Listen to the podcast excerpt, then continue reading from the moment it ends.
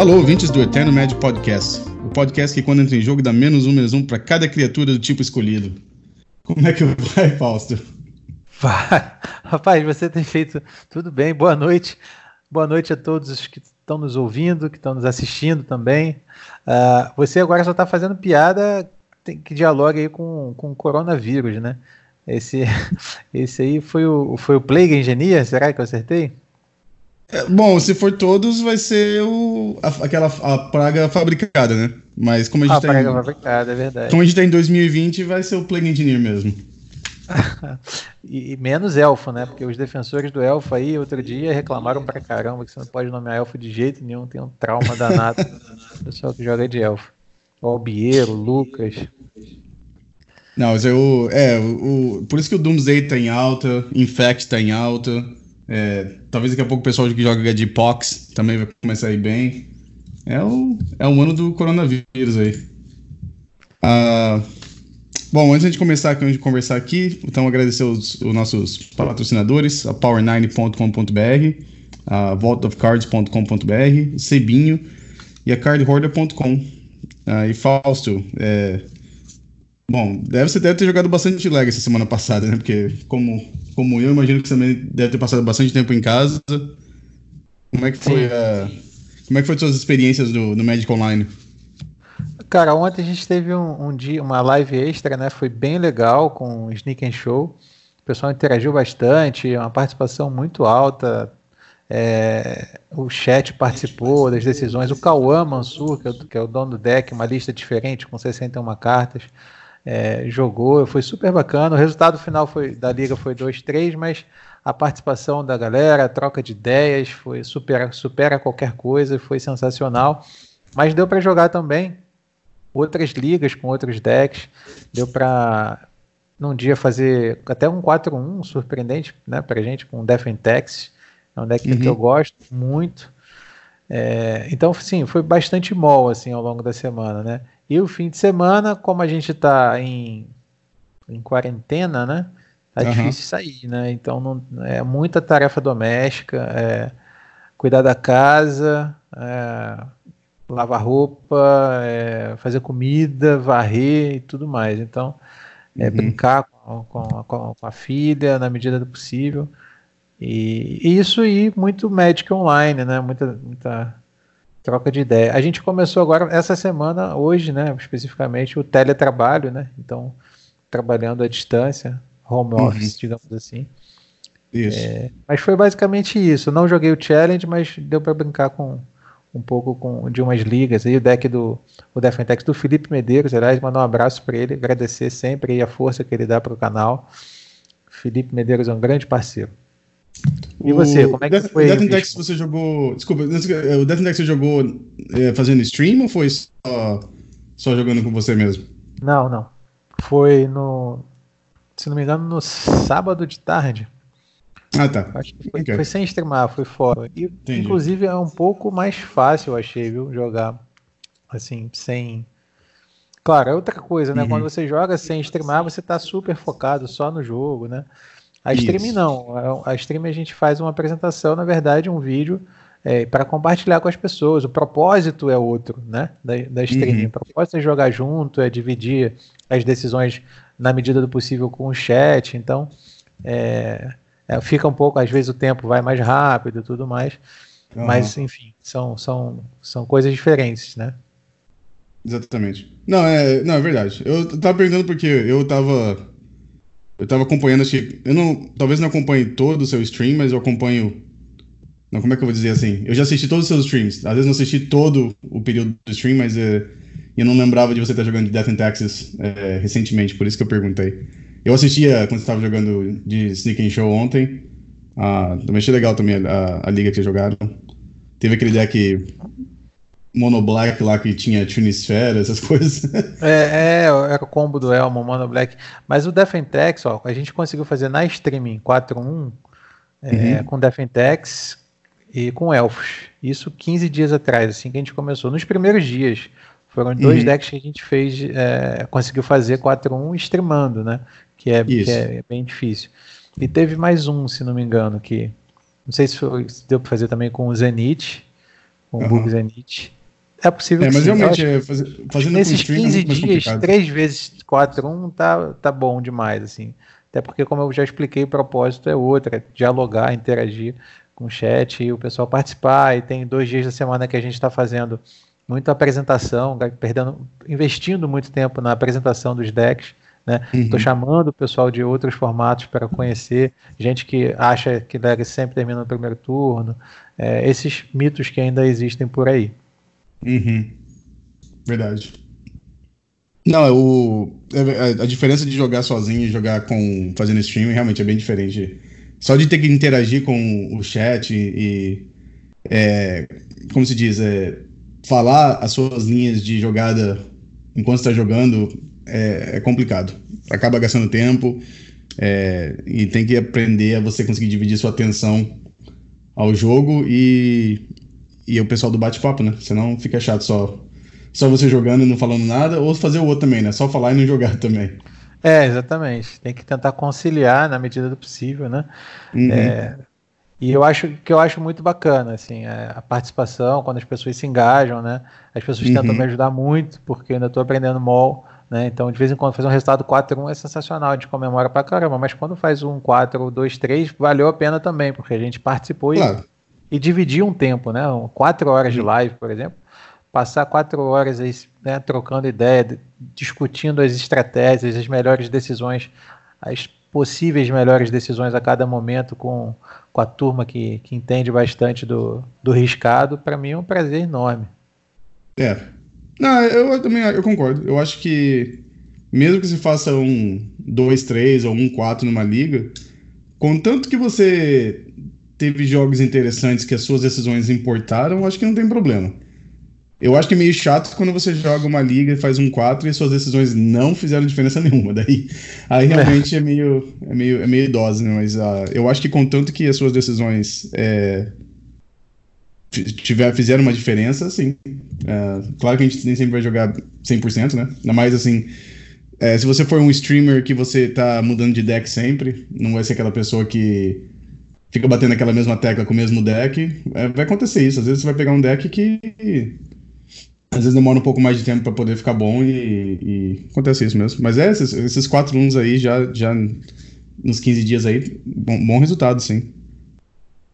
É, porque é isso também, né? Eu não tenho carta no mall, então dependo dos amigos emprestarem. Como eu também aj sempre ajudei muito a comunidade, uhum. né, no Rio de Janeiro, aqui em Brasília, ou em qualquer lugar, outro lugar, sempre emprestei minhas cartas todas, o tempo todo, os meus decks tudo mais é, o pessoal que é mais amigo, que é mais chegado, ou mesmo até, por exemplo, o Cauã ontem, eu, eu não, não, não tenho muita proximidade com ele, mas ele reconheceu isso e prestou as cartas e montamos o deck e jogamos juntos. É, então foi, foi super bacana. Então eu dependo dessa parceria também do pessoal que assiste, que, que joga junto o mall. Eu não tenho carta no mall e não pretendo comprar, porque eu já fiz um investimento nas cartas de papel, né? Uhum. E e agora todo esse investimento no equipamento, né, no notebook e tudo mais. É, então, assim, eu, é, esse, essa parte das cartas eu conto com, com o lado dos amigos. Né? Eles sempre dizem que é muito bom ter bons amigos, né? É, às vezes é bom, é melhor ter amigo bom do que dinheiro na conta, dizem por aí. Hum, não sei muito bem se é assim não, mas tudo bem. Talvez mais ou menos, né? É, mais ou menos. Um pouquinho dos dois. É. Romário, eu queria te perguntar aí uma. A gente dando sequência aí. É, tem uma pessoa nos Estados Unidos que organiza uns eventos, né? De Legacy. Uhum. Uhum. Ele anunciou um torneio valendo 20 mil dólares. Um torneio com uma premiação de 20 mil dólares e todo mundo ficou. Você também tentou se inscrever, não conseguiu, parece, ficou na lista de espera e tal. Isso. Depois, esse mesmo cara, que eu acho que se chama Jeremy, é, uhum. ele anunciou um torneio com uma pool de 40 mil dólares. Né? Isso. E esse ainda vai acontecer, né? Esse tipo de... É em setembro, se não me engano. Dia 19, isso, dia 19 de setembro. 19 de setembro. E parece que também é a mesma coisa, esgotou super rápido, em uhum. lista de espera e tudo mais. E aí hoje, hoje, algumas horas atrás, ele mesmo anunciou um torneio com uma pool de 100 mil dólares Isso. pro dia, pro dia não, para o mês de abril, acho que o dia eu não lembro, mas abril de Ah. 2021, ou seja, ele está um ano na frente já. Dia 3 de abril. Romário, como é que é isso? Como é que funciona isso? Aí explica pra gente, ele é americano, quem é esse cara?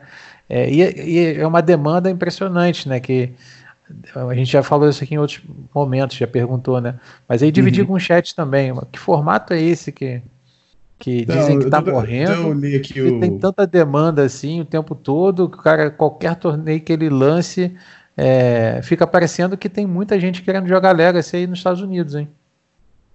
Não, tem gente que vai vir de fora dos Estados Unidos também. Eu, tô, eu tive que olhar o, o site aqui. Eu, pra- sinceramente, com esse negócio do, do vírus, eu nem. Eu não tô muito pensando em campeonatos por enquanto agora, não. Ah, não sei como é que vai ficar a situação aqui depois do. Mesmo que eles controlem o vírus, então, pra falar a verdade, eu não olhei, não. Mas é. é, o nome do, do, do organizador chama Jeremy Arson. E é, como a gente falou no outro no episódio passado, ou alguns, alguns, alguns agora já não tô lembrando já. Foi mais ou menos um, um mês atrás, mais ou menos, a gente conversou. Ele primeiro organizou um, um evento que era um 20k. Ah, depois, logo depois que a Star City falou que não ia ah, mais dar suporte ao Legacy e a Wizards, eh, por enquanto, não se pronunciou nada sobre GP. Provavelmente a gente não vai ter GP de Legacy ah, esse ano. Então ele resolveu meio que tomar a iniciativa de começar a organizar esses eventos maiores, né? Ah, bom, primeiro foi um 20k, depois ele anunciou, acho que um 40k, né? E depois ele falou que iria fazer um 100k. E aí todo mundo, 100k e tal. Ah, o 20k que ia ser esse mês acabou sendo cancelado por causa do coronavírus. E então, mas aí eu acho que o 40k aqui pro mês de setembro ainda tá, tá de pé, eu acho, até onde, até onde eu sei, ele não se pronunciou ainda. E depois pro dia 3 de abril do, do ano que vem, então a gente tem mais de um ano, pra falar a verdade. ah, ele anunciou hoje 200 dólares de entrada. Eu tô lendo aqui no site, 5% da, da, da arrecadação vai ser para uma fundação que está ajudando a combater o coronavírus e os efeitos do, do- do- dessa pandemia. Ahn, vai ser 600, 600 jogadores, vai ter uma Black Lotus que vai ser tipo sorteada para quem entrar no, no evento. Opa! A premiação vai ser, primeiro colocado vai ser 20 mil dólares, depois 10 mil dólares para o segundo colocado, a terceiro e quarto vai ser 5 mil, quinto e oitavo vão ser 2.500, e depois a premiação vai até o ah, de 33, 33 a 64, 750 dólares. Então, é, top 64 você ganha três, mais que três vezes sua, o que você pagou de entrada, né? Ah, e eu sei que. 750 dólares. Desculpa, como é que é, Falso? 750 dólares o top 64, é isso? Isso, aham. 750 dólares hoje está dando quase 4 mil reais com o câmbio de hoje. É, mas o, o evento é caro, né? 200 são 200 dólares pra entrar, né? Então não é uma coisa. É um evento de mil reais. Isso. Mas também tem outra coisa. É, são 600 jogadores só. Então, quem é bom de cálculo aí, eu não sei como é que faz pra saber. Não precisa falar. ser bom de cálculo, não. Eu dou exemplo, meu exemplo pessoal aqui. Galera, vocês estão me acompanhando, vocês sabem que eu não sou nenhum profissional de Legacy. Não é Mas, em novembro, na Eterna Weekend 2019, Romário estava lá comigo e eu fiquei em 32º lugar, com 539 jogadores, que é mais ou menos aí a conta dos 600 jogadores. Então, se eu fiquei, acho que qualquer um aqui da streaming pode também ficar em no top 32, né, e conseguir uma, uma boa premiação. Talvez até melhor, né, porque sabe que faltou só uma diferençazinha ali, né, para fazer o top 8. Foi uma vitória só. Quanto- Então, quantas, se eu conseguir, são, Romário, qualquer um pode conseguir. quantas, quantas rodadas são 600 jogadores? Bom, aí. Rapaz, são. Até 64 são 6. Deixa eu ver se eu consigo achar aqui. 120 poucas. O Davi vai dar essa conta aí no chat daqui a pouco. Que eles fazem a Liga Paulista lá com um monte de gente. O Brusnik também.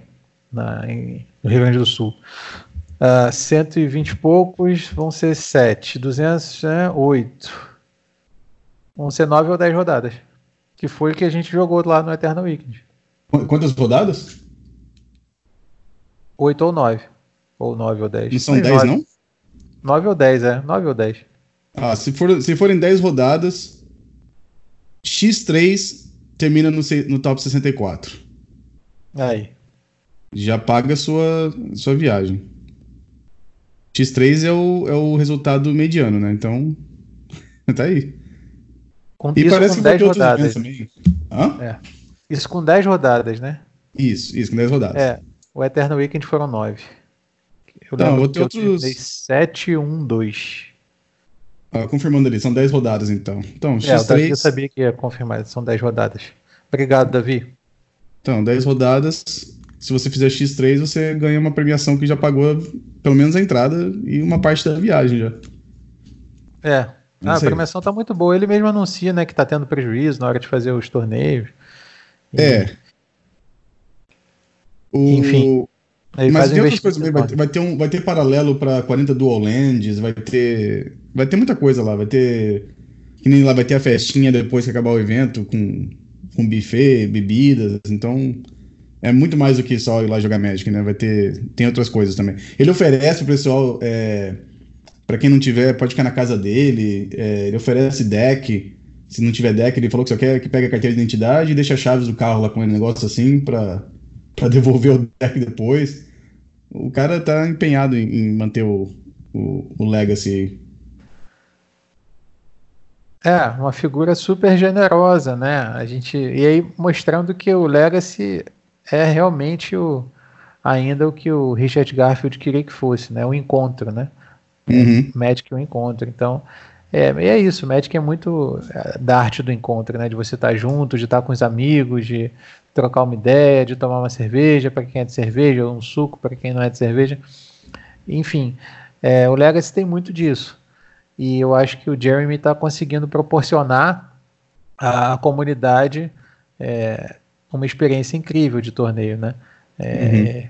Tomara que as coisas se ajeitem, né? A gente supere logo essa fase que a gente está vivendo aí nessa pandemia e consiga a gente, quem pudesse planejar, se planejar, quem está aí como você e o Felipe Medeiros possam é, participar desse evento sem nenhum problema. E, enfim, e tomara que continuem ocorrendo eventos como esse, né? Aqui no uhum. Brasil, por conta disso, a gente está suspendendo né, o, os torneios físicos, infelizmente, não por falta de demanda, mas por conta da, da epidemia. Então uhum. a gente está muito, muito triste, né? Então temos que estamos tendo que jogar online. E aí eu queria comentar a iniciativa do Marcelo Medeiros, que resolveu hoje, anunciou hoje no, no grupo do MOL, é, fazer uma liga, a exemplo do que aquela que sabe o Julian fez uma vez, uhum. uma Premier League, Legacy com alguns jogadores e tal. Então nós vamos Sim. ter a primeira Copa Brasileira de, de Legacy, né? A organização do, do Felipe Medeiros, do, do, do Marcelo Medeiros, desculpa, e vamos ter os jogadores aí de, de Legacy do Brasil. É, acho que a primeira Copa vai ser com 16 jogadores. O pessoal estava fazendo hoje a lista lá. É, vamos fazer parceria com ele. O, o, campeão vai ter alguns prêmios. A Volt também, a Volt of Cards, que é uma das nossas patrocinadoras, já avisou que vai chegar junto para melhorar a premiação. É, a gente também vai dar os nossos artigos que estão disponíveis para brinde, né? É, nossos artigos promocionais, caneca, playmat, camisa. É, então nós vamos também participar com o Eternal Magic da, dessa iniciativa tão legal do, do Marcelo é, de fazer uma Copa Brasileira de, de Legacy pelo MOL. Isso aí foi muito bacana, meio. É, também achei legal. Uh, vai, ser, vai ser um. Acho que é os moldes da LPL, né? Vai ter a. Vai ter a, a, os grupos depois vai ter o. Tipo uma repescagem, né? Então, no final. Uh, o jogador que ganhou a repescagem vai jogar contra o jogador que seria tipo da chave dos campeões ali, vamos dizer, né? Não, dos vencedores, vamos dizer assim, né? Isso, então, exatamente. Assim você não tem. Você tem chance de ganhar o, o, o campeonato mesmo começando mal, assim, né? Então. É... Exatamente. É, é o famoso aquele sistema de você tem que perder duas vezes para ser eliminado, né? Então não é eliminação uhum. simples. Isso. É uma dupla eliminação.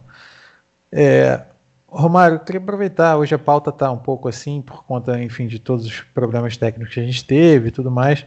Mas uma coisa que a gente faz tradicionalmente, deixa eu até já mudar aqui o nome do, do deck, hoje vai ser Doomsday.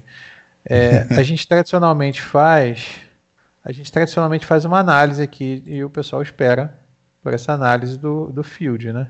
Isso. E eu, e eu queria saber de você, o que, que você está achando do... A gente está indo para duas semanas de banimento do Underworld Breach. A gente tinha antes um field que estava já quase se consolidando e com o lançamento do. Quase se consolidando, que eu digo assim, após o banimento do Raining Six, foi em novembro, dia 18 de novembro. Aí uhum. veio o 9 de março, pá, quando o formato já estava ali, né, fincando de novo seus alicerces. É um formato eterno, que tem staples super poderosos que garantem a sua estabilidade a longo, a longo termo, né, digamos assim, é, como Brainstorm, Force of Will e outros. Aí vem o Underworld Breach, pô, banido em pouquíssimo tempo. Só foi o segundo banimento mais rápido. Então a gente tinha ali um field que estava querendo né, começar a se desenhar. Aí vem isso. E, enfim, como é que você está lendo o, o field hoje? Alguns analistas dizem que ele está indo mais para o lado mid-range, né, e por isso alguns combos mais é, é, acelerados estão conseguindo é, destaque. Hoje, por exemplo, o Cauã fez 4-1 numa liga, com o mesmo deck que eu joguei ontem aqui na live especial. Uhum. É, queria saber a tua opinião aí, como é que você está vendo aí? Se já dá para fazer uma, uma prévia de um cenário possível, um cenário provável, ou se você acha que ainda está muito incipiente para comentar, para definir qualquer coisa? Ah, eu acho que tá. Você falou certo, eu acho que é mais, tá mais pro mid-range agora, né? A gente tá vendo aqueles decks que nem você tá, tava jogando aqueles decks com Green Sun Zenith, uh, Uro Oco, esses decks estão estão indo bem, né? Você vê. A gente vai falar um pouquinho do Challenge depois, mas foi uma, uma lista dessas que ganhou o Challenge. E a gente tá vendo bastante decks com essas cartas, com essas duas cartas em específico, né? Às vezes muda um pouquinho as outras cartas no deck, mas a gente sempre tá vendo o Oco e o Uro sendo jogado bastante, né? Então, uh, eu acho que é isso mesmo. Acho que os decks mid-range é que vão Tô indo bem agora, mas é o, acho que é o normal do Legacy, né? Quando, quando não tem um deck de combo que é o melhor deck do formato, a gente vê o mid-range aparecendo, né? Às vezes uma, um deck tipo que nem o, o Jund ou é, o For Call Alone, você vai ver esse tipo de deck aparecendo. Até o Miracles mesmo agora, com a, com a adição do Oco, tá ficando mais, mais é, mid-range, né? Não é aquele deck que... Não, não é tipo counterbalance com top, né? É bem diferente. E aí o Michael já está perguntando ali, falando em combo, ele tem a impressão de que os novos combos no Legacy estão usando aquela possibilidade de no side, pós-side, virar uma outra coisa, né? Isso é interessante você ter colocado, Michael, porque ontem mesmo, na ontem ou é, on, ontem ou anteontem, quando eu joguei com o Defentex, no meu última, minha última partida para tentar o 5-0, foi contra um deck que no G1 me ganhou com aquele combo do Entombe, aí você faz o, aquele dragão, engole, dragão engole ah. mundos, e você faz a necromancia. Ele gera uma mana infinita e fez um Stroke of Genius, né? Aí eu pensei assim, bom, combo do dragão aí, raríssimo de ver, foi desmanido, ninguém nunca tentou usar. Uhum. Aí eu me preparei todo para jogar o G2. Dava com Defentex, por aquele sobe Hash in Peace, sobe Surgical, sobe Fada Macabra. E eu já tinha os clérigos no Remorseful Cleric, né? Que você sacrifica exílio grave no meio. E falei, pô, vou, esse cara não vai me enganar jamais com, com o cemitério, né? É. Aí, a primeira surgical que eu dei, Romário, sabe o que, que eu vi, cara? Vi Leovold, vi Uro, vi Oco. Eu pensei assim, cara, era um bug que tinha uma partezinha ali do combo do dragão. Né? Uhum. Como ele tem um entombe, quatro entombes, ele pode jogar até o Uro para o cemitério e voltar. Né? Isso. E não, sem sair tanto da estratégia do, do, do, do, do, do, do combo, né? Isso. É, fica no mid-range ali, porque, pô, fez o Uro no jogou o Uro no, no Grave no passe, depois fez na volta e tal. O G2 deu para levar, depois no G3 eu ziquei e tudo mais. Era até um match bom, que eu acho, pro, pro Defentex e pra build que eu fiz. É, mas é isso que você está falando, assim, o, o é, antigamente você também tinha a coisa do, dos decks Stark Depths terem uma, uma opção de, de, virar o deck. O próprio Doomsday, o Romário está jogando, você tem uma, uma linha de, de mentor no, no side, términos, counterbalance, né? É. Eu acho que essa é uma observação bem pertinente. Ah, tô tentando lembrar aqui, mas pra ser sincero, não tô lembrando de muito do deck que transforma, não. Só o Doomsday mesmo. Uh, você começar a pensar nos decks um pouco mais tier 3, assim, tipo que nem o Team Fins, às vezes eles têm uma, uns planos no sideboard, né? Uh, eu não sei, realmente eu não, não sei. Ah, Falso, tem. Não sei se seria transformar, mas tem o o Sneak and Show que vocês jogaram, tem aquela criatura que é como se fosse um, um show and tell, né? O, uh, de qual set que foi aquela? Foi, acho que foi de Conspiracy. Aquela que. Ah. O, aquela criatura, acho que é 03, né? Que faz uma cópia de uma carta da sua mão. Ah, o Arcane Artisan. Isso, aquele lá. Mas eu não sei se eu chamaria de sideboard que transforma, né? É só um, é só um outro jeito de ganhar, né? Mas. Uh, é, aquele ali principalmente é muito importante nas versões que não tem o Snake Attack, porque se você toma uma surgical no, no Show and Tell, ele passa a ser a tua opção, né? De, de é. combar. O W, o W é, Omnitel, ele tem ainda a possibilidade de você colocar o Mentor, né? Mas uhum. o G não. O G, ou você põe o Ceratopid lá, o dinossauro que não pode ser anulado no side, é, ou então você tem que ter esse plano B aí, plano C ah, e tudo mais. Tem Eureka também, né? Tem Eureka, verdade. Verdade. Mas é uma cópia, geralmente, né? Só. É, verdade. É. é eu, não, eu não sei se eu diria que tem muitos decks. O que você pode fazer, se você está jogando com azul e verde, você pode colocar Uro e Oco no sideboard e pronto. você transforma seu deck. Uh, tem uma versão do Doomsday que eu te mostrei né, quando a gente estava gravando o vídeo. É, que o jogador que montou aquele deck, ele colocou o Pack Rats no main deck e tem a Divine Witch no sideboard. Então, Sim. tem outros ângulos de ataque, né? Mas o deck continua sendo um deck de Doomsday. a lista que a gente jogou, depois de jogar um pouquinho mais tarde, aquela tem o, o, plano do mentor. Que eu já tô começando a ficar em dúvida se funciona bem. Eu acho talvez. Uh, talvez se fosse Divine Witch, acho que já seria melhor, até pra falar a verdade. Mas. Uh, mas tem, tem o plano do. Bom, a gente viu na, na liga lá que o Terminus funcionou super bem, né? Então. Uh, esse eu plano tô conseguindo de... mostrar, as car... mostrar o deck aqui enquanto você fala, viu, Romário? Você não ah, tá, tá, vendo, mas, mas o pessoal tá uhum. tá vendo aí na live.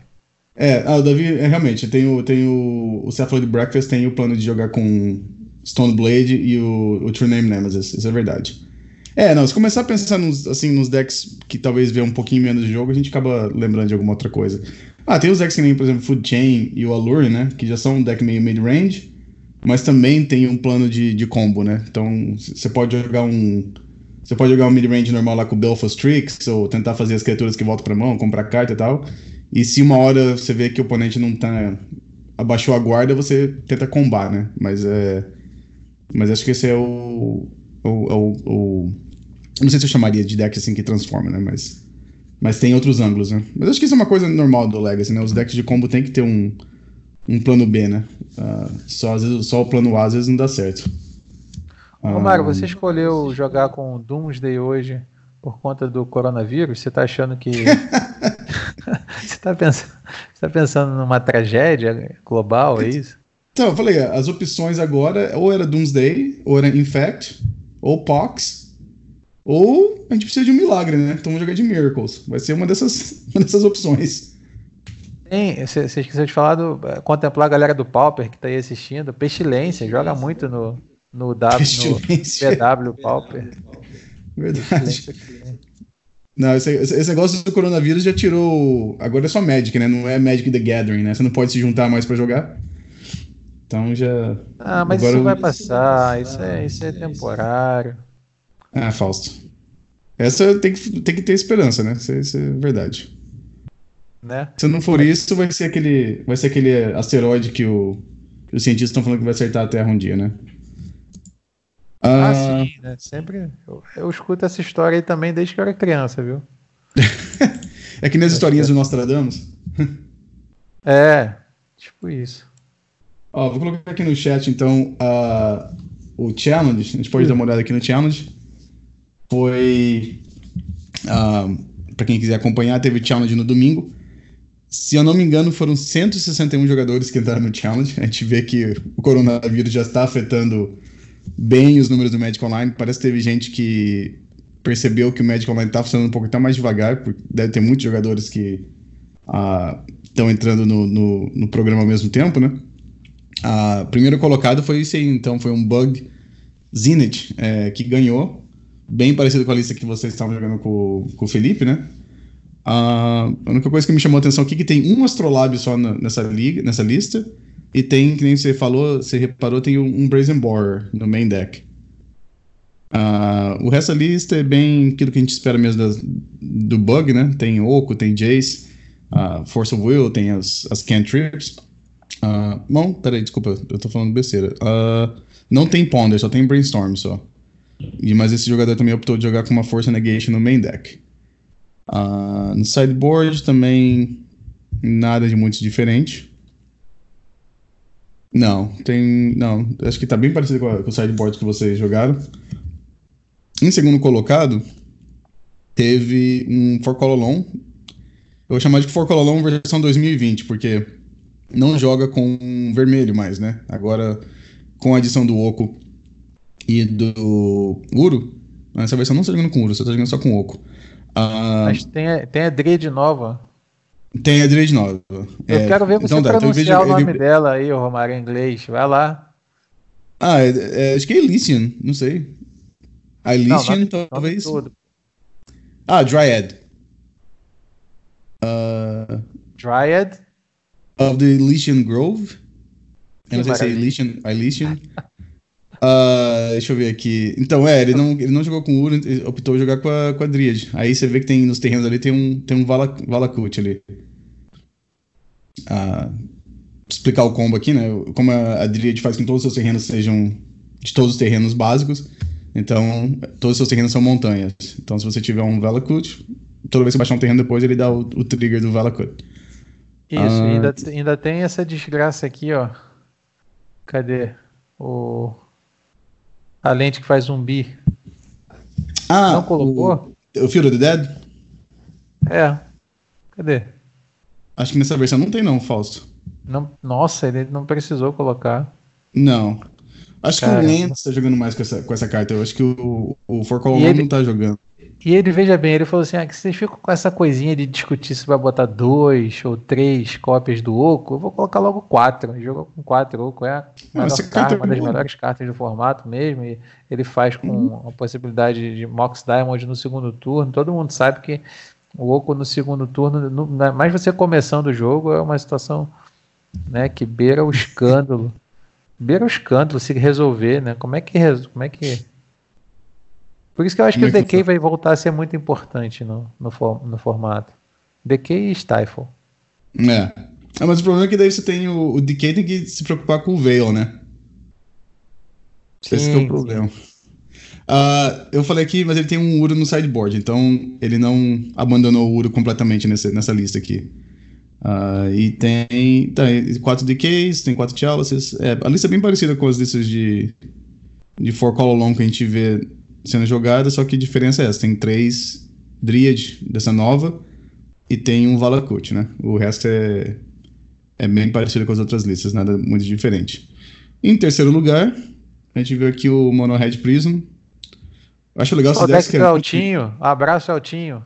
Ajuda pra caramba o canal aqui também. É. Nosso time do Eterno Magic, ele joga com esse deck e tá indo super bem nos eventos. É um deck que é, um, é, uma prisão, né, cara? É um tormento às vezes jogar. Mas, por outro lado, o, o Astrolab, isso a gente comentava na, numa das lives passadas, ele tirou um pouco a força do deck, talvez, né? Ah, falso, eu acho que não. Eu acho que lá não faz diferença, não. Porque eu acho que o deck tem muito mais do que só a Blood Moon. Eu acho que. Eu não lembro com quem que eu tava assistindo. Eu acho que foi uma stream do Guma, pra falar a verdade. E ele tava ele tava tentando lembrar por que, que o pessoal chamava de Dragon Stomp ou se era Mono Red. Uh, e eu, eu lembro que eu, eu procurei, até postei no, no, canal dele, ele falou que não sabia por quê. Antigamente esse deck jogava com umas criaturas bem ruinzinhas, né? tinha que jogar com aquele Arxlogger, tinha que jogar um. O, tinha uma outra criatura que tinha que ficar Hellbent para ele ficar, pra ele ficar maior. O deck não tinha. Uns, assim, uh, umas criaturas boas ou planos, os planinautas, né? Então esse deck aqui eu acho que hoje em dia é muito mais do que só aquela Blood Moon no turno 1, ou até mesmo isso, Rakdos Dragon. Era muito ruim. As criaturas eram muito ruins no, do deck. E hoje em dia, conforme a Wizard for é, lançando cartas novas, é, obviamente esse deck está melhorando. Agora você vê que vai chegar um ponto que você vai ter que escolher quais são as, as opções melhores, porque Chandra de 4 mana já tem várias que são boas. Uh, tem o plano do Carne agora. Se você quiser, você podia jogar com o Carne, aquele outro que faz tokens. Aquele lá já ficou meio de lado também. Quando lançou, aquele Carne era, era, também tinha lugar garantido nesse deck, agora já não tem. Então vão, vai mudando, né? Agora você tem oito, oito Rebel Masters para jogar no deck também, se você quiser jogar. Uh, então eu acho que o, o, o Astrolabe não faz muita diferença para esse deck. Ajuda, claro. Se você tiver uma Blood Moon no primeiro turno e seu oponente estiver jogando que nem o, o Strifle Pile, assim, um deck que não tem como remover a Blood Moon no primeiro jogo, aí sim você ganha. Então você tem aquelas, aquelas free wins, né, que o pessoal fala. Mas mesmo assim, eu acho que o Astrolabe não faz diferença para esse deck, não. Ainda mais tem o Karn também, né? O Karn para o Astrolabe de qualquer forma. É, o Arxlogger é. era uma. É, tudo eram umas criaturas muito ruins, né? O deck tinha que ganhar com a, com a Blood Moon e com o Cálice mesmo, né? Porque o resto não ganhava. É, e, você usava Mog Catcher para pegar o, o, packzinho dos Goblins lá. Não sei se você lembra dessa época aí. Não, esse, esse era uma outra lista, Fausto. Eu joguei com essa lista também. É, você jogava com o Kick Dick, você tinha aquele. O, o Goblin Settler, né? Que matava terreno. Aquele, isso, era, era, outro, isso. Era, isso, era outro deck aquele lá, mas era também. Esse, esse para falar a verdade, eu acho que era melhor que o, o Dragonstomp original. Pelo menos tinha outros jeitos de ganhar, né? Uh, deixa eu ver aqui então. Nessa lista aqui, o que me chamou a atenção tem as duas Chandras de seis manas aqui no sideboard, que imagino que isso aqui ganha qualquer, de qualquer deck mid-range, né? Você não pode nem anular, não pode dar decay. Só começa a tomar é, dano todo turno, né? Uh, tem um Dead and Gone aqui, que imagino que deve ser para aquelas pessoas que né, jogam de, de Dark Depths. Uh, e o resto aqui é, é, o sideboard normal desse do Mono Red mesmo. Bom, em quarto lugar teve um, um aquele Hug Delver, que agora tá ficando cada vez mais mid-range, né? Tem três Oaks no deck, dois Hooting Mandrills, uh, tem o Dread Horde Arcanis. Esse aqui já posso chamar um pouquinho mais de Hug Delver, né? Porque tem mais carta verde também, mas... Uh, esse deck aqui Fausto, o que você tá achando? A gente viu de vez em quando aparecia no top 16, aí apareceu no top 8. Era sempre o mesmo jogador, de agora já é um jogador diferente fazendo top 8 com essa lista. Não sei se você é, é fã de Delver, o que, que você acha aí? Então, eu acho que isso, esse deck aí tá. Esse resultado né, mostra que uh, essa convergência para os mid-ranges, né? Que a gente estava falando ainda há pouco. É, você. Se esses decks aí tomarem o lugar dos UR, né, que são muito mais agro, né, e se pode chamar mais de tempo, talvez. Porque o arcanista ele não quer ganhar o jogo logo, ele bate um, pô, bate um. O que, o que importa é o efeito dele, né?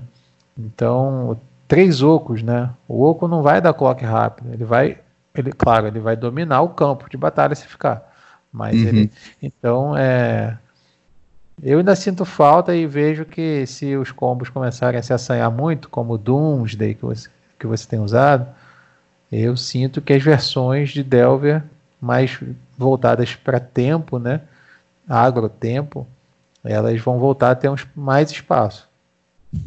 E, e eu acho que Stifle, de novo falando, Stifle é uma carta que é, mais, mais tempo, menos tempo, vai voltar. Eu sei que você não gosta, viu, Davi? Mas eu acho que ela vai voltar mais tempo, passe mais tempo, passe menos tempo, ela vai voltar aí a, a, a figurar no formato. De novo. É, o Cypher é uma carta que é melhor quando não, você não tá esperando ela, né? Sim, sim, sim. Senão você joga em torno dela, tipo Daisy, né? Mas imagina tudo no G1. Daisy, Stifle, Wishland. É, aquele, o deck que a gente vai usar hoje, Doomsday mesmo, é, ele só vai ganhar se você tiver, né, se o oponente tiver um stifle, você perde, né? E se tiver como resolver o stifle, né?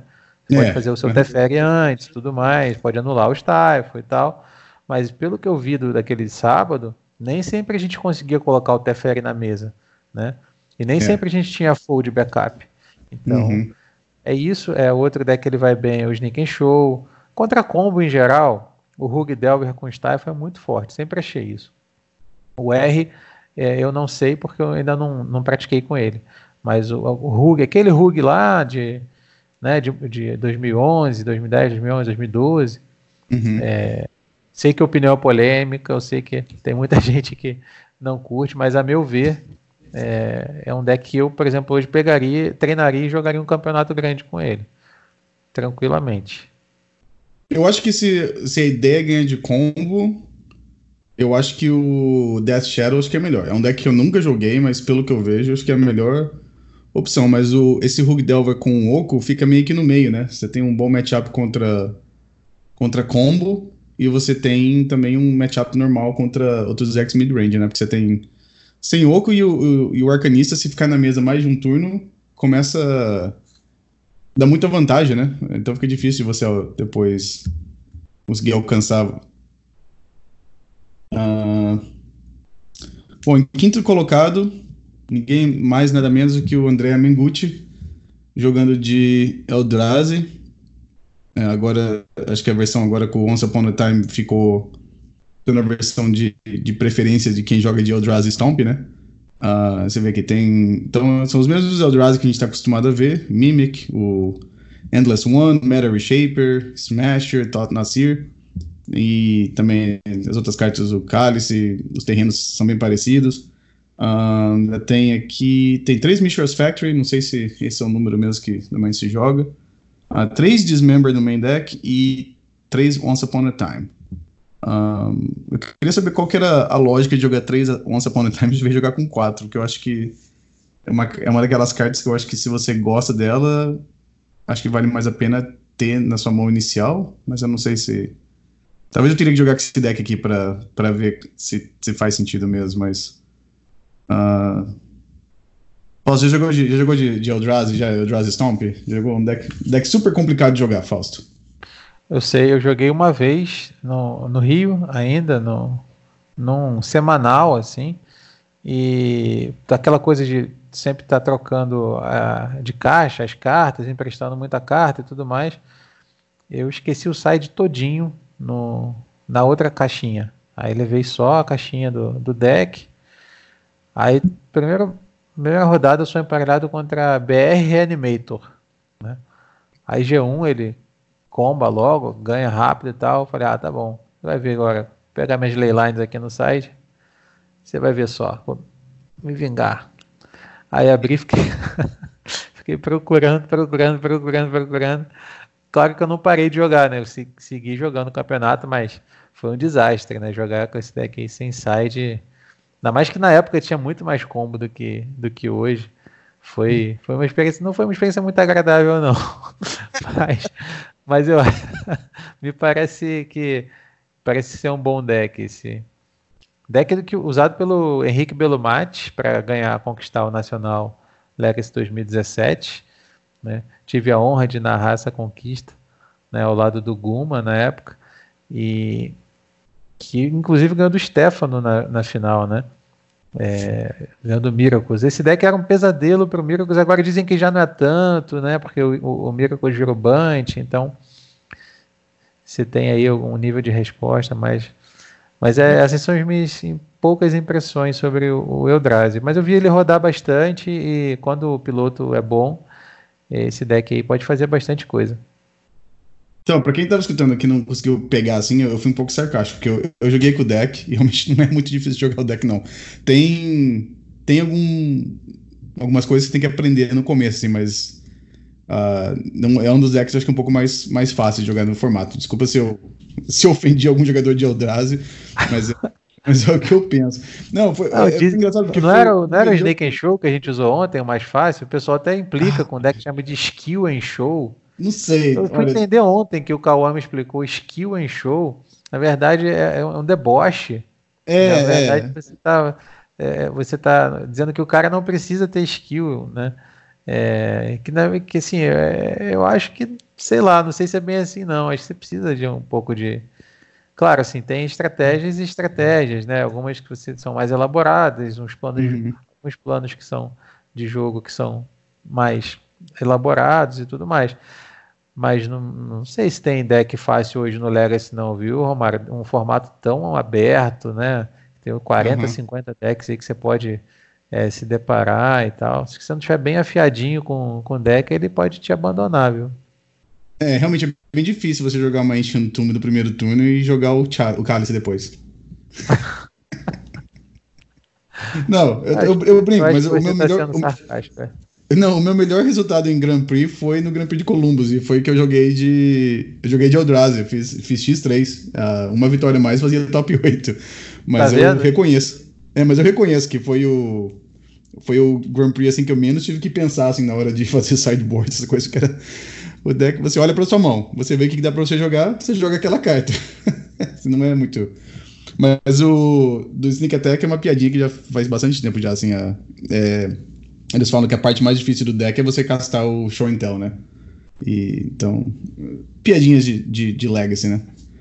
Uh, então, é. essa versão aqui do, do, do Mengucci também. É, você vê que ele tá bem preocupado com os decks de, de, de, cemitério, né? Ele tem quatro Leyliners e uma Fairy Macabre né, no sideboard. E, e, ainda tem quatro Torn of Amethyst. Então, é, ó, tem dois Warping Whale aqui que ajuda contra o Show and Tell bem, bem, bem, como é que se diz assim, bem, bem balanceado aqui o, o sideboard, né, com já bem específico as cartas que, que, que tá querendo fazer. Uh, bom, em sexto colocado, viu aqui o, o Maverick.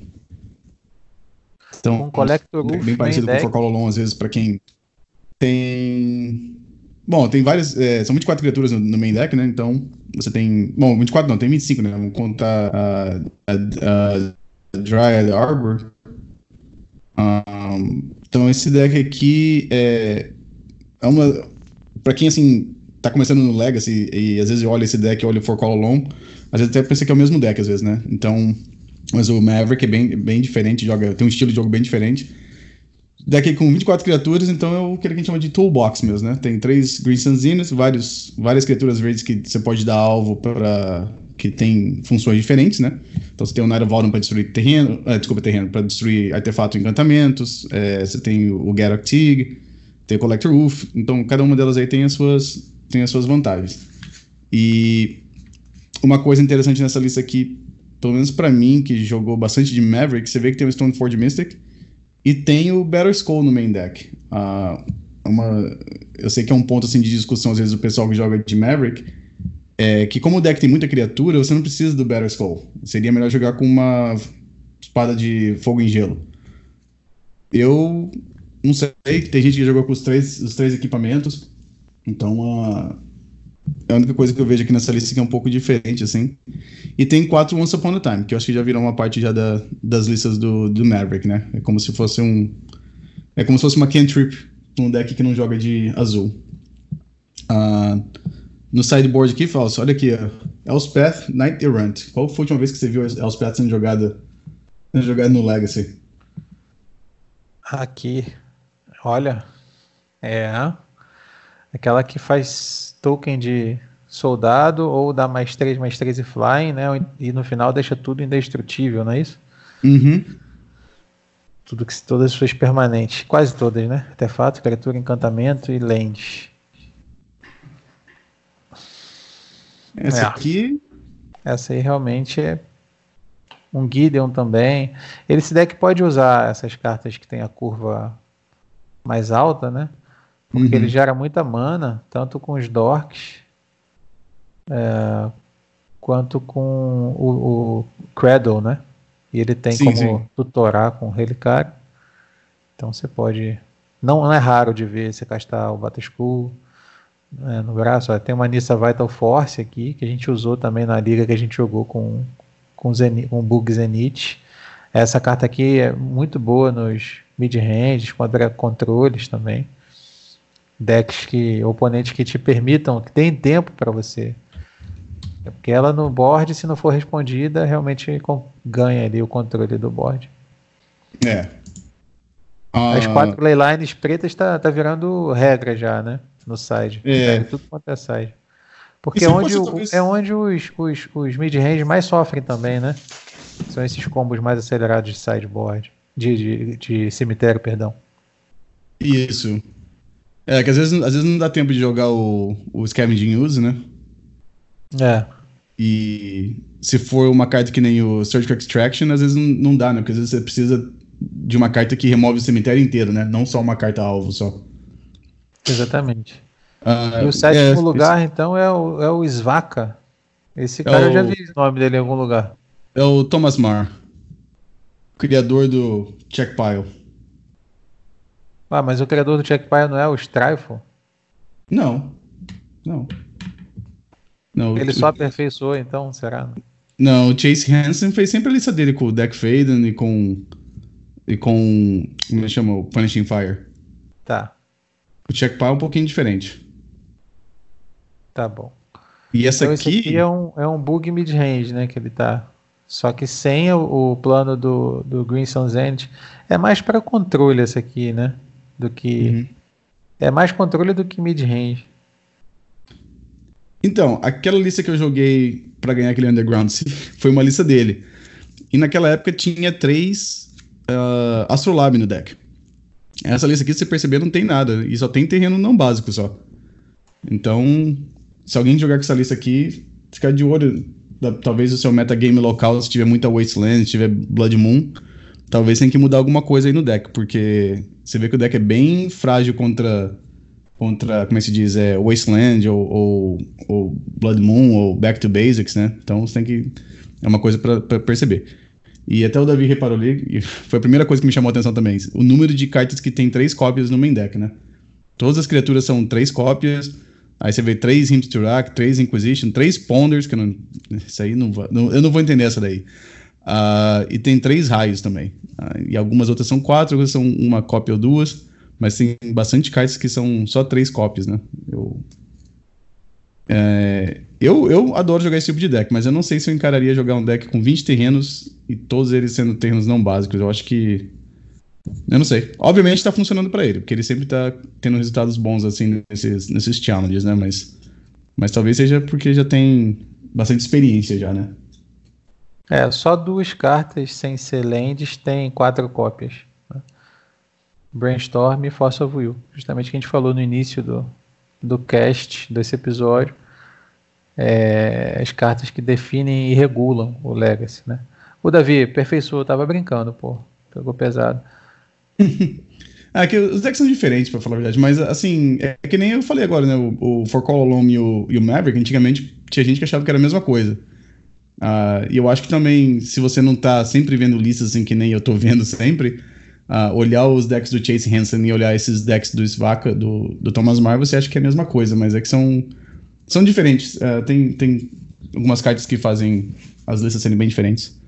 Uh, eu quero colocar. Oh, oh, for color, só para corrigir, eu falei que era bug, mas é na verdade for color. Tem um vermelhinho aqui, né? Três, é pra... Isso. Main deck só três raios vermelho. Uhum. E duas vulcânicas. Aí no side ele pode recorrer a dois Pyroblast, dois uh, Red Elemental Blast. Então ele tem no total sete cartas vermelhas. Três é. main deck e quatro no sideboard. É, a versão anterior 8... dele. Ah, desculpa, ah, eu queria falar que a versão anterior dele ele tinha vermelho e era o mesmo, mesmo sistema também. Só que não tinha os raios no main deck. Então, você tinha duas Swords to Plowshares. Você vê que ele cortou o branco. Ah, isso é uma coisa importante para quem quiser jogar o deck. É, se você não precisar da Fetch na Volcanic, não faz, porque você tá. Até, até ajuda a esconder a informação. Porque se for algum deck que você não precisa usar o raio, você pode segurar as Volcanics e. Porque não tem outra função. A única função dela é castar o raio no, no G1. Depois no G2 e G3 você tem acesso a Pyroblast, daí talvez você precise de mana vermelha. Só uma, só uma dica aí, porque eu, eu perdi algumas partidas até eu aprender como fazer isso. Pode falar, Falso. Não, e completando então o top 8, eu. Esse camaradinho aqui que jogou com também um Rug, né? Uhum. Aparentemente um Rug Delver. Um Rug, Rug Oco agora, Rug Delver. Com Arcanista. Esse aqui tem divide um pouco a, as criaturas com Goif. né? Então ele, de fazer. Ele tira um pouco de Menders e Arcanista e põe três Tarmogoyf. Isso.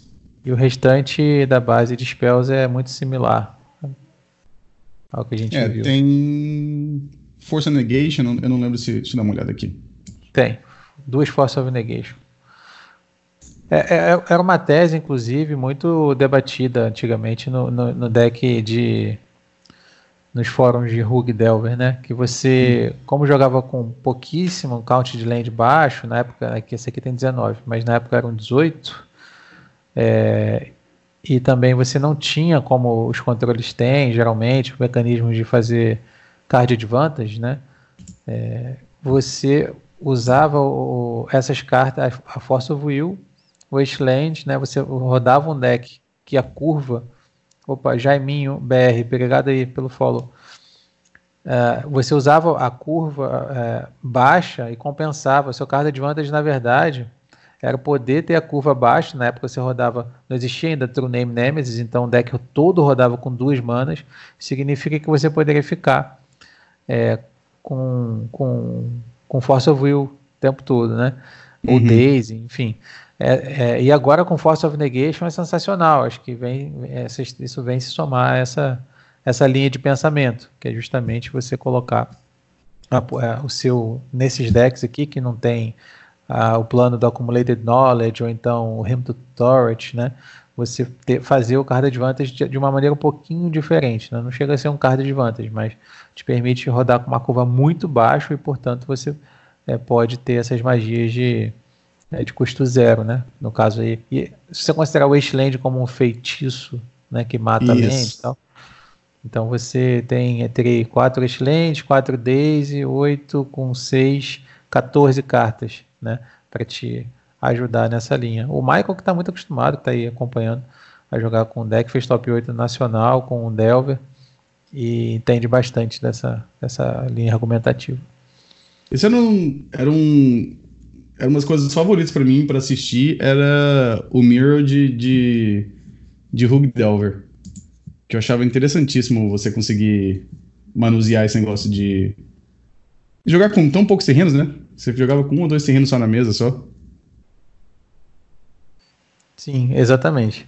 É, antes do True Name Nemesis, né? É. Então True você não precisava também... de três, né? eram duas lentes só. É, o Trinity Nemesis tá meio extinto agora do Legacy, né? A gente não tá vendo muito sendo jogado. O Oco meio que. O Oco e o Uro meio que dominaram essa, essa posição de, de cartas de três manas, né? Sim.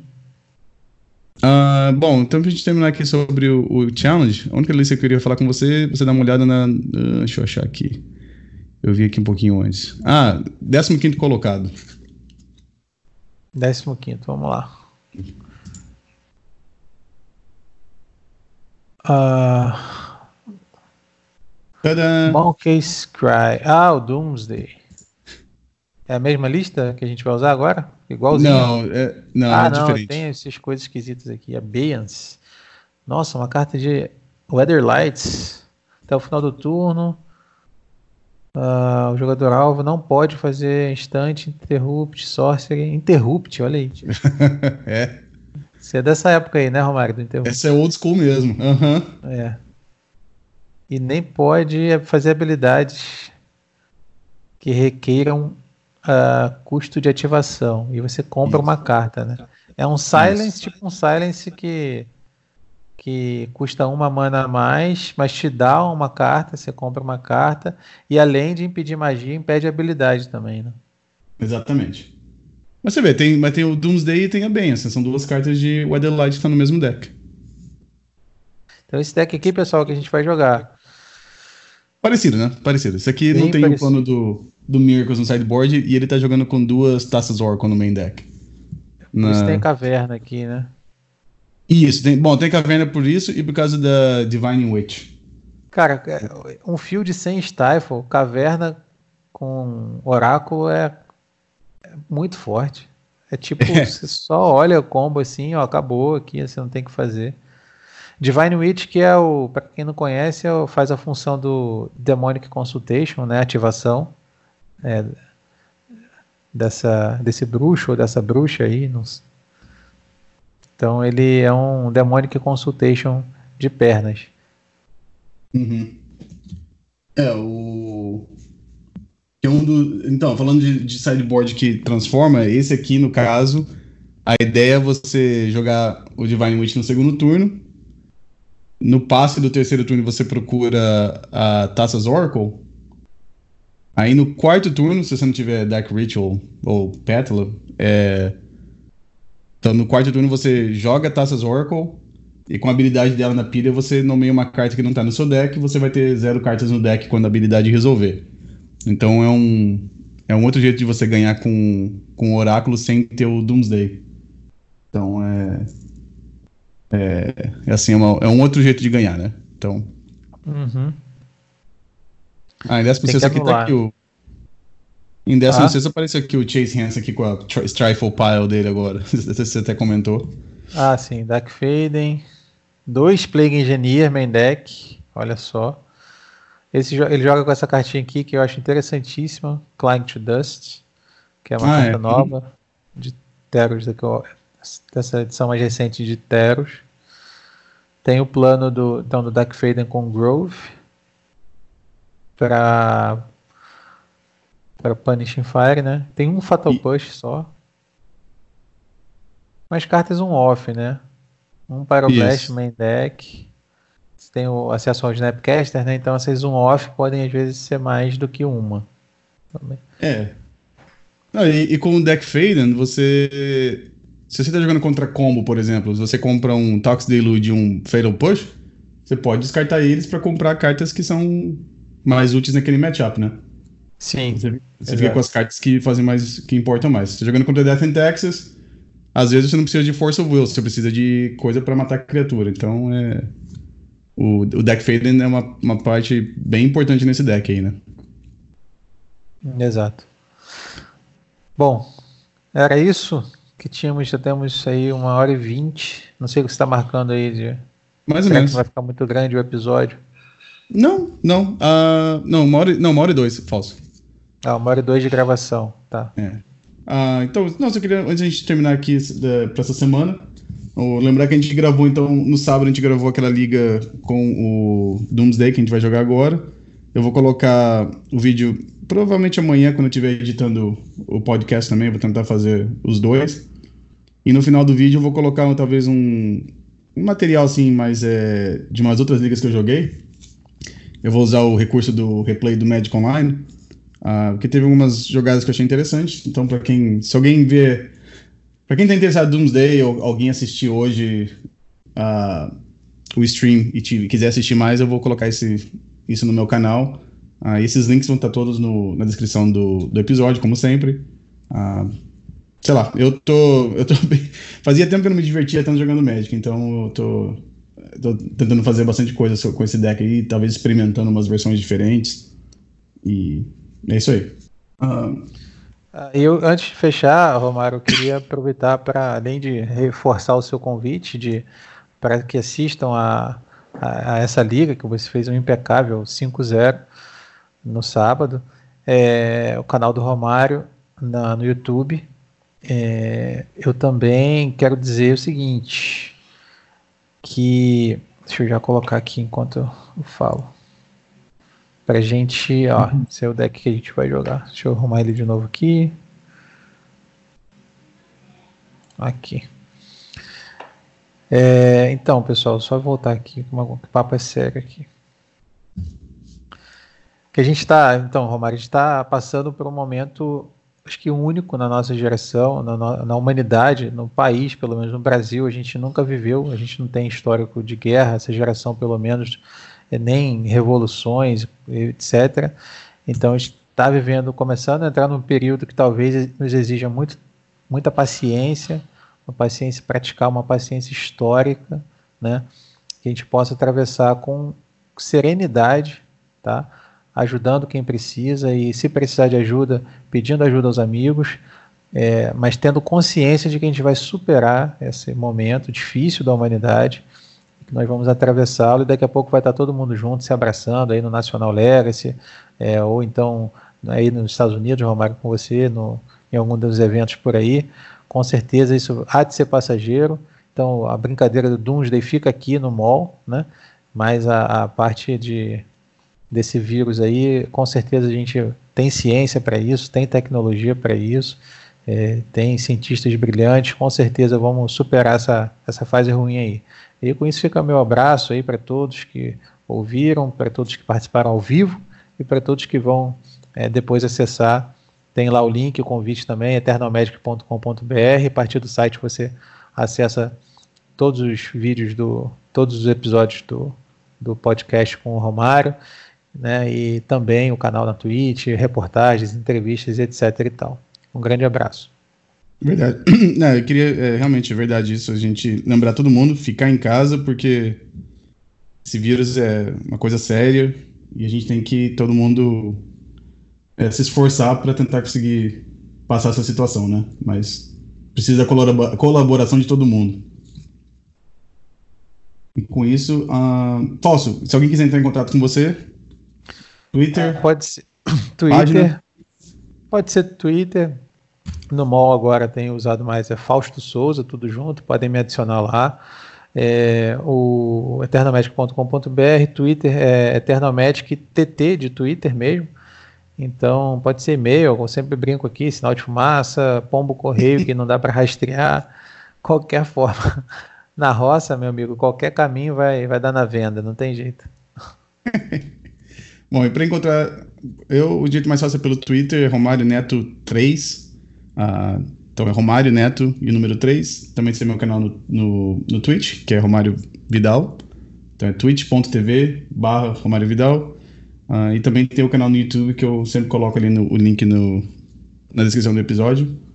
E com isso ficamos por aqui. Até semana que vem. Um abraço para todo mundo. Tchau, tchau.